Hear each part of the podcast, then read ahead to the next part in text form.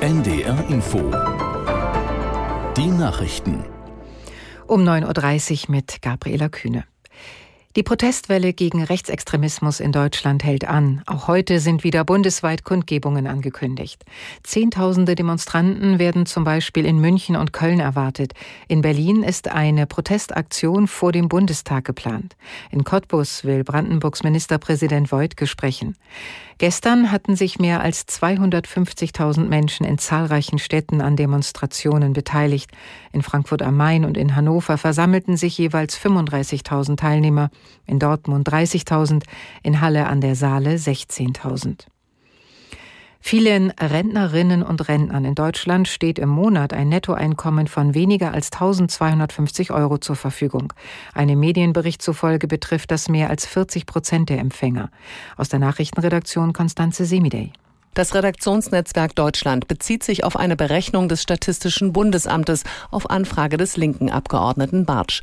Demnach kommt etwa jeder vierte Rentenempfänger auf weniger als 1000 Euro im Monat. Besonders häufig hätten Frauen eine so niedrige Rente. Die Rentenempfänger seien angesichts der Zahlen die Hauptverlierer der Inflation, so Bartsch. 2024 drohe ihnen das vierte Jahr in Folge mit realem Kaufkraftverlust. Als Ausgleich forderte der linken Politiker in diesem Jahr eine einmalige und zusätzliche Rentenerhöhung um 10 Prozent.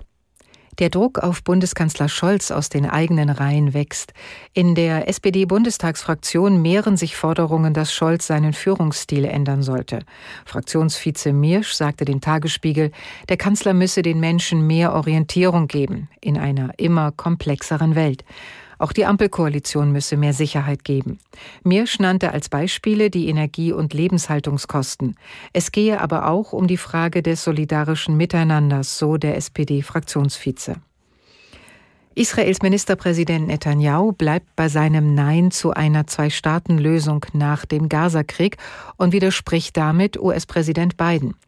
Er werde keine Kompromisse eingehen, wenn es um die volle israelische Sicherheitskontrolle über das gesamte Gebiet westlich des Jordans gehe, und das stehe im Widerspruch zu einem palästinensischen Staat. Biden hatte nach einem Telefonat mit dem israelischen Regierungschef gesagt, eine Zwei-Staaten-Lösung sei seiner Einschätzung nach mit Netanyahu machbar. Große Teile der USA leiden weiter unter einer Kältewelle. Medien berichten über viele Todesfälle im Zusammenhang mit dem eisigen Wetter. Aus Washington Nina Barth. Der Sender CBS News berichtet inzwischen von mehr als 80 wetterbedingten Todesfällen in den USA seit der vergangenen Woche. Menschen starben an Unterkühlung, durch herabfallende Bäume oder bei Verkehrsunfällen. Seit Tagen leiden große Teile der USA unter extremen Wetterbedingungen. Laut dem Nationalen Wetterdienst sind zwei Drittel des Landes betroffen. Der Wetterdienst berichtet von Temperaturen um bis zu minus 30 Grad an diesem Wochenende. Die gefühlte Temperatur liegt noch darunter. Das Wetter in Norddeutschland teils stark bewölkt, nach Norden hin und an den Küsten etwas Regen, an der Nordsee starker Wind und teils Sturmböen, Höchstwerte 2 bis 6 Grad. Morgen viele Wolken und Regen, an der See Sturmböen bei 6 bis 11 Grad. Und die weiteren Aussichten am Dienstag von Niedersachsen her Regenwolken, windig bei 4 bis 8 Grad. Und das waren die Nachrichten.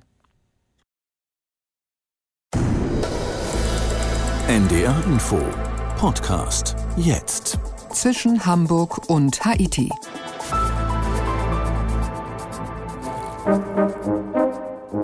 Wir werden heute viel in der Natur unterwegs sein, inzwischen Hamburg und Haiti mit Udo Schmidt. Wir schauen uns den Nationalpark Hohe Tauern in Österreich an. Und das ist nicht irgendein Nationalpark, er gilt als eines der größten Schutzgebiete Mitteleuropas. 1800 Quadratkilometer in den Bundesländern Salzburg, Tirol und Kärnten. So, das ist dann schon mal zum Beeindrucken. Und jetzt mal zum etwas Kleingedruckteren. Wir sind gleich auf Kräuterwanderung im Wirkental, auf den Spuren der Bartgeier und besuchen das Nationalparkhaus Matrei. Erklären wird uns das jetzt alles Ilka Tempel. Hallo Ilka. Hallo Udo. Ilka, ein riesiger